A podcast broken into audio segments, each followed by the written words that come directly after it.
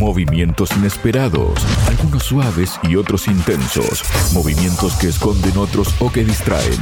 Hay movimientos cortos y movimientos en profundidad, pero todos calculados.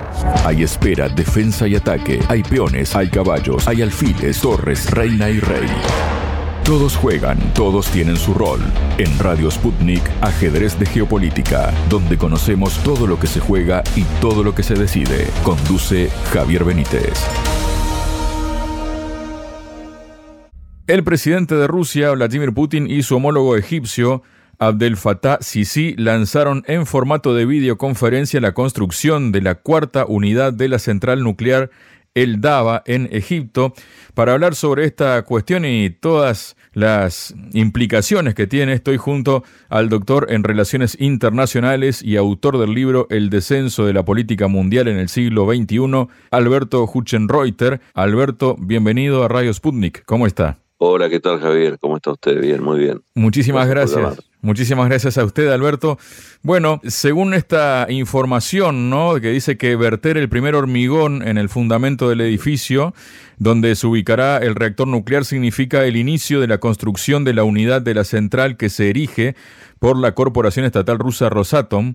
De esta manera, la construcción del proyecto de El Dava se realizará a plena capacidad y las cuatro unidades de la planta se construirán simultáneamente Abdel Fattah Sisi dio las gracias a su homólogo ruso por la implementación del proyecto de la planta nuclear.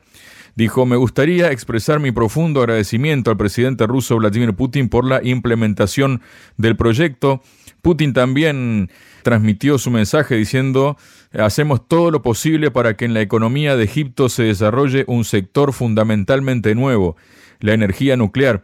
Si vamos a cuestiones más técnicas, más concretas, ¿no? Por decirlo de algún modo, esta central nuclear suministrará electricidad a unos 20 millones de egipcios, según declaró Rasatom a Sputnik el pasado año antes de la cumbre Rusia-África. La corporación calcula que el proyecto aportará unos 4 mil millones de dólares al PIB egipcio solo durante el periodo de construcción de la central, lo que equivale aproximadamente al 1% del PIB del país. Y también se indicó que la planta podrá producir anualmente hasta 37 mil millones de kilovatios hora. Esto son datos complementarios a lo otro, ¿no? Lo que proporcionará un 10% de la energía total requerida en el país. Primero que nada, Alberto, ¿qué significa, no? Esta inauguración, esta construcción de Resatom allí en territorio egipcio respecto a las políticas exteriores de Rusia, ¿no? Y también teniendo en cuenta que Egipto es nuevo miembro del BRICS. Bueno, eh, hay muchos datos allí en esa interesantísima introducción sobre lo que hicieron Putin y el presidente Sisi de Egipto, puesto que en primer lugar yo diría que nos sorprende la relación entre Rusia y Egipto en un segmento sensible como es el de las centrales nucleares, puesto que Rusia, antes la Unión Soviética y Egipto siempre tuvieron una muy buena relación, ¿no? Egipto fue un poco a principios de la década del 60, la entrada un poco de la Unión Soviética, de la ex Unión Soviética, en los socialismos africanos, desde una visión, un enfoque más práctico, es decir, la política exterior entonces no se basaba en una convergencia ideológica, sino en el pragmatismo. O sea, Moscú apoyaba a regímenes que tenían de alguna manera una cuestión con el colonialismo, como Rusia o la Unión Soviética. No tenían ese pasado, en África tenían como una mejor llegada, ¿no? Después hubo problemas con Egipto, pero siempre hubo buenas relaciones. Y ya con tiempos de la Federación Rusa y ya y más específicamente después de esa década de tumultos que fue la década del 90 para Rusia, Rusia se empezó a acercar más a los países de África y en parte sobre la base de la buena relación que tenía desde la época soviética. De manera que este es el primer punto. Otra cosa que yo diría en relación con esto es que de alguna manera está marcando el giro de la política exterior de Rusia desde hace aproximadamente más de un año, ¿no? Como consecuencia de lo que viene pasando en Ucrania ya hace casi dos años, y como consecuencia del bloqueo de Occidente a Rusia, Rusia puso en marcha una nueva política exterior que quedó reflejada en el concepto de la política exterior aprobado el, año pasado, en marzo de 2023, en el que el escenario de Asia particularmente, el escenario de Medio Oriente, el de África y el de América Latina pasan a tener una prioridad en esta nueva orientación de la política exterior de Rusia puesto que al cerrarse las compuertas, particularmente económicas, tecnológicas, de Occidente frente a Rusia como consecuencia de la guerra, Rusia salió a buscar nuevos mercados, nuevos socios,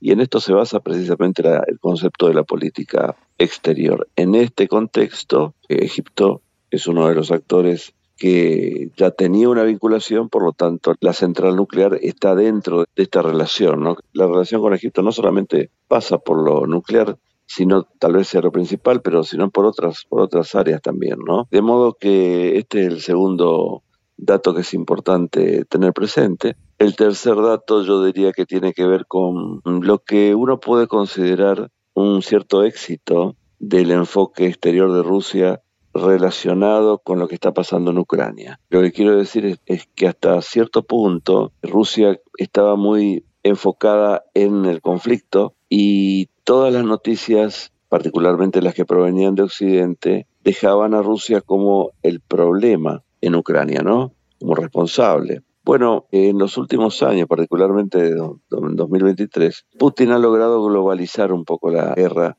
es decir, hizo más visibles algunas realidades en relación a por qué ha ocurrido lo que Rusia denomina la operación militar especial, puso sobre la mesa algunas cuestiones de naturaleza estratégica y geopolítica que permitieron analizar mejor esta guerra que tiene lugar en Europa del Este. De manera que son varias las cuestiones que uno puede tener presente. Y por último, yo diría también que hubo muchas sorpresas con esta guerra en relación a que determinados propósitos terminaron no ocurriendo, tanto para Rusia como para Occidente, ¿no? Si Rusia, por ejemplo, no pudo lograr determinadas cuestiones u objetivos militares en un principio, tampoco Occidente pudo lograr que colapsara la economía de Rusia, puesto que el bloqueo, el retiro energético de la Unión Europea de Rusia no llevó a que Rusia cayera finalmente, sino que Rusia, a partir de esta nueva orientación, prácticamente pudo suplir el suministro de petróleo que enviaba a Occidente, a Europa, con actores como India, por ejemplo, China, otros países del Asia, nuevos compradores de otros productos de Rusia en Medio Oriente del Golfo Pérsico, en África. De manera que esto implica un poco el dato que uno puede extraer en términos generales o desde afuera hacia adentro de esto que han llevado adelante Putin y el presidente de Egipto, ¿no? Varias son las cuestiones, pero evidentemente eh, también lo que está mostrando esto, y este sería el cuarto punto, es que Rusia en 2024, este año, tiene como propósito tal vez ir dejando la guerra detrás, más allá de que se prolongue la guerra, y concentrarse en cuestiones de cuño económica, puesto que Rusia tiene que necesariamente despegar económicamente y eh, en función de este propósito es que está trazando relaciones, alianzas incluso con varios actores de Asia, Medio Oriente, África, pero los escenarios principales son Asia. En Asia diría que China e India son los actores clave para atender este nuevo enfoque de política exterior. En Medio Oriente y el Golfo Pérsico hay dos o tres actores importantes. Egipto es uno de los principales, otro es Irán, otro es Turquía. Turquía es la ventana un poco de Rusia hoy al mundo, así como en su momento Pakistán fue de China en la época de la revolución cultural. Bueno, observando las diferencias y el tema,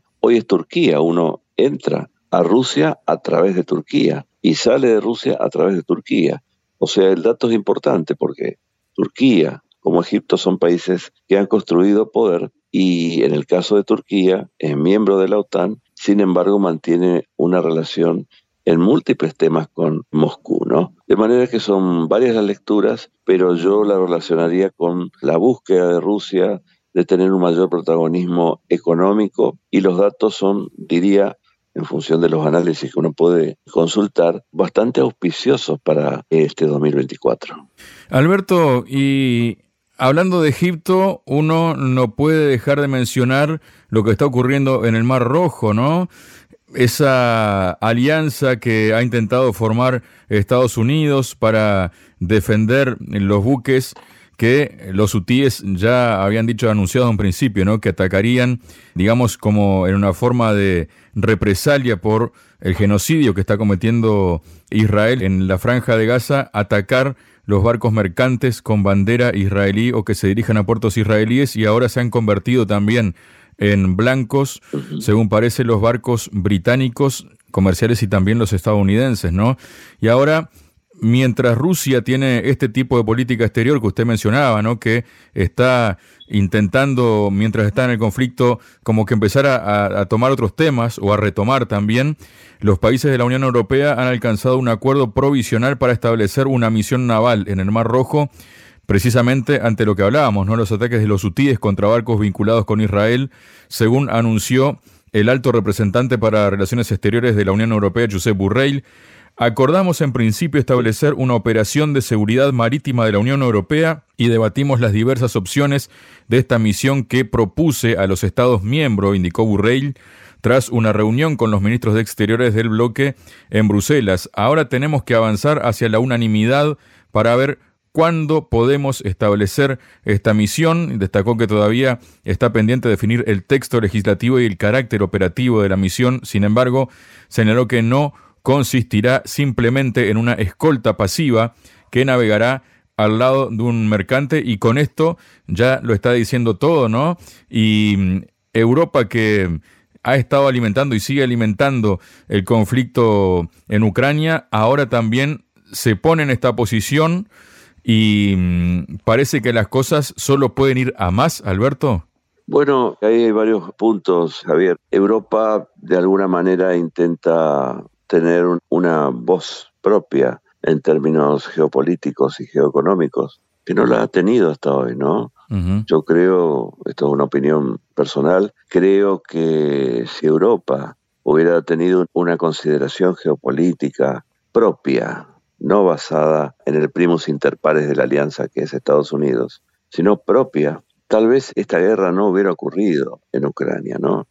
Porque si Europa hubiera tenido una diplomacia propia, una concepción geopolítica propia, esta situación podía haberse detenido bastante antes y evitar lo que pasó a partir del 24 de febrero de 2022. Europa necesita tener una voz geopolítica propia si realmente quiere ser uno de los actores geoestratégicos en un eventual orden internacional del siglo XXI que por ahora no se ve, no hay ningún esbozo siquiera de configuración internacional. Pero sí lo que queda claro es que la historia no registra eh, casos de potencias solamente institucionales. Las potencias tienen una pluralidad de activos que van desde lo institucional, lo económico, lo tecnológico, hasta lo estratégico, geopolítico y militar. Y esto último Europa no lo tiene porque Europa ha crecido sobre la base de un modelo muy institucional, muy normativo, muy, digamos, de ciudad con semáforos, ¿no? El mismo Josep Borrell, que ha dicho el año pasado que Europa formaba como una gran urbe, lo dijo de una manera desatinada, ¿no? Europa formaba una gran urbe y que el resto del mundo era una jungla. Había que tener cuidado que, que, la jungla no llegue a Europa. Bueno, yo creo que esto es un, primero fue un error decirlo, pero segundo también está dejando en claro esto que estoy diciendo, ¿no? Que Europa no tiene concepción geopolítica propia. Piensa que el modelo institucional le bastará para continuar en la política internacional. Y ya hechos como la guerra en Yugoslavia hace 30 años, hechos como lo que ha venido pasando en Europa del Este y particularmente en Ucrania, han demostrado que esa concepción es de muy corto plazo. Los libros de defensa de los países de la Unión Europea prácticamente desconsideraban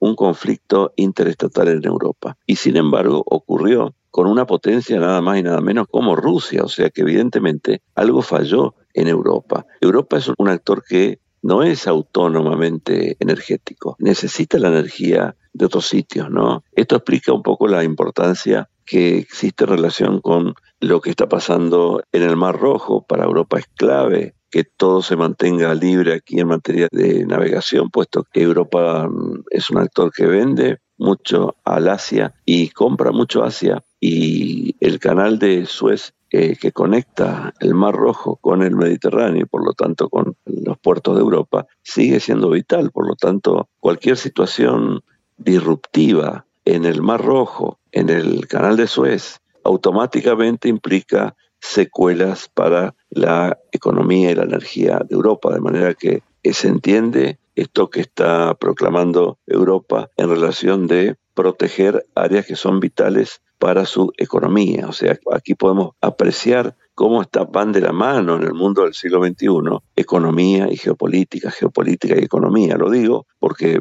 por momentos pareciera que la fuerza de las nuevas tecnologías, las tecnologías mayores, la inteligencia artificial, etcétera, parecerían que están volviendo perimidos estos temas. Y yo soy muy cauto en relación con esto. Creo que vamos a tener mucha geopolítica por delante todavía. De manera que esto se explica en función de las omisiones geopolíticas y estratégicas que ha tenido Europa desde que terminó la Guerra Fría. Antes no, porque antes el protector era Estados Unidos Europa estuvo en una zona de confort estratégico. Pero después del 91, después de los años estratégicos de 89-91, Europa debió haber comenzado a pensar de manera autónoma una geopolítica europea. Y no lo hizo. No lo hizo y esto explica que por seguir un libreto estratégico ajeno, Europa tuvo consecuencias quizás no queridas, no queridas con el terrorismo transnacional y ahora con el tema energético. La Unión Europea y particularmente Alemania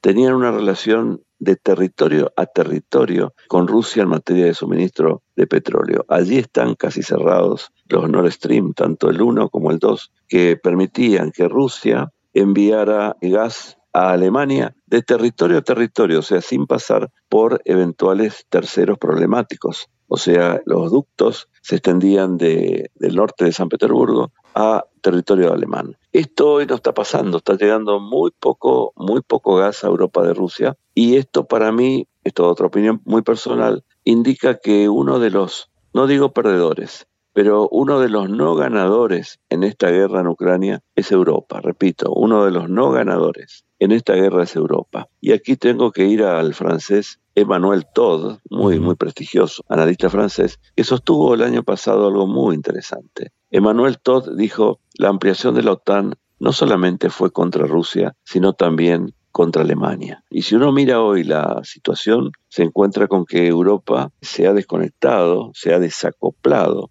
energéticamente de Rusia. ¿De quién es este triunfo? ¿Es de Europa el triunfo de no contar con la energía de Rusia? Eh, yo diría que habría que orientar la mirada hacia otro escenario, ¿no es cierto? ¿Quién ha ganado en este caso? Puesto que Estados Unidos está logrando que uno de sus rivales principales en el mundo se esté desangrando en Ucrania, una guerra entre países hermanos eslavos, pero también Europa ha perdido autonomía energética y hoy la energía la tiene que buscar en nuevas en nuevos actores, entre ellos, y esto lo remarco, Estados Unidos. Porque Estados Unidos, en 2023, ha sido el principal productor del mundo de petróleo y gas. Y Europa ha venido acondicionando sus puertos para recibir gas de otros sitios, particularmente prontamente va a ser de, Estados Unidos, de países como las petromonarquías del Golfo, África, Azerbaiyán, etcétera. O sea que aquí evidentemente hubo una política de poder que no solamente tuvo como propósito